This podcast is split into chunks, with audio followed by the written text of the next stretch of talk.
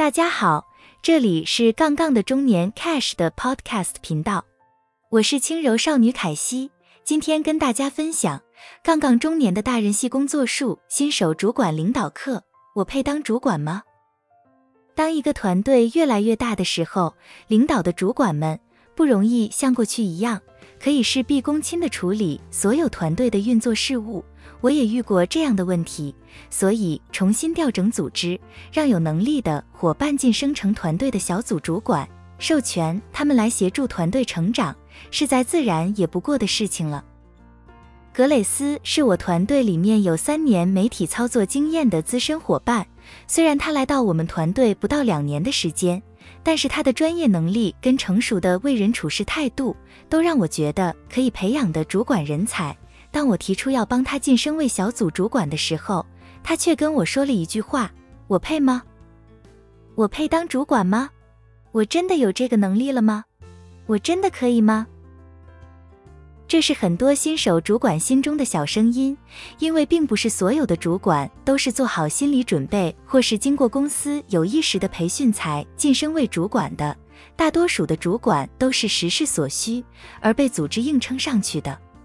但很多新手主管在面对这样的机会的时候，即使身旁的同事跟主管都大大的认同了他们的工作能力，常常都会怀疑自己是否已经准备好了。还没上任，可能就自己怀疑自己，还没开始打仗呢，心理上就先输了一半。之后带住这样的想法走马上任后，在工作上遇到更大的挑战或挫败的时候，回到家坐在自己的沙发上。自己又告诉自己，当主管好难啊！以前我只要把自己的事情做好，现在还要负担其他人的工作责任，好累啊！我就说吧，我还没有准备好当主管。这个心理效应就叫冒牌者症候群，白话的说就是妄自菲薄。在心理学上，患有冒牌者症候群的人总将自身成就归因于纯粹运气好。而自己并不具备足以匹配的实力。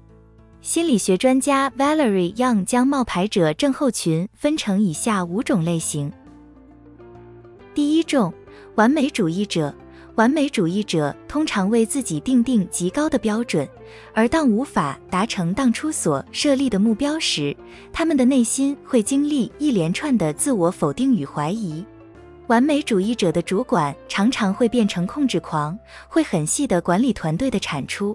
通常，当他们想将一件事情做到无懈可击时，他们必须自己亲手去做。我称这样的人为最苦命的主管，带领住苦命的团队。第二种，工作狂，他们觉得自己的实力并不足以匹配现在的成就，因此会逼自己更努力学习与追求表现。但其实这些工作狂们的所作所为，不过是在掩饰内心的不安全感。第三种，天资聪颖之人，他们会将成就归咎于天分，而不是自身的努力。这类型的人和完美主义者一样，会设定简直是超级高的标准。但不同的是，他们不会因为无法达成目标就一烟打自己。他们对于自我能力产生怀疑的原因是，自己竟然要花更多的心力去完成某件事情。第四种，强烈个人主义者，他们通常不愿主动或不知道如何主动请求别人帮忙，同时也拒绝他人所提供的协助。如有他人协助，就会觉得这不是他自己的功劳。第五种，专业人士。他们衡量自己能力的标准是知道什么和能做多少。他们认为自己知道的永远不够多，害怕被人说成莫有经验或不懂。其实，上述的五种类型都是在讲述同一个恐惧的结果，就是害怕面对失败，因为失败可能会让他们面对过去他们所成功塑造的形象，可能会因为担任主管而毁于一旦。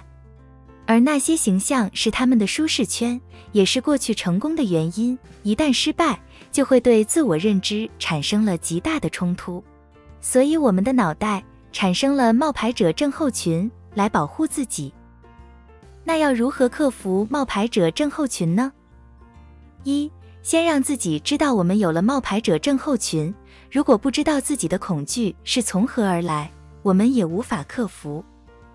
二小目标小赢，冒牌者症候群的人最常只看到最终的大目标，如果没有完成终极目标，就代表所有的事情都是失败的。把大目标分成小目标，一步一步前进，让自己的期待降低，并透过实现小目标的成就感，让恐惧的症状一步步消除。三假戏真做，TED 有一个非常有名的演说：姿势决定你是谁。现实是，很多人都没有准备好的。让自己知道，就算自己没有准备好，我们选择相信自己是称职的主管。四让事实说话。让别人支持你，既然是一个全新的挑战，成长的过程也不是一帆风顺的，一定会遇到失败的过程。找一个可以支持到你的资深主管或职涯教练，将你的失败过程完整陈述给对方听，让他们来给你一线，支持你的下一步。好了，这就是今天的节目内容。我是轻柔少女凯西，欢迎追踪这个频道，以及到搜寻杠杠中年 cash。你会找我们的相关资讯。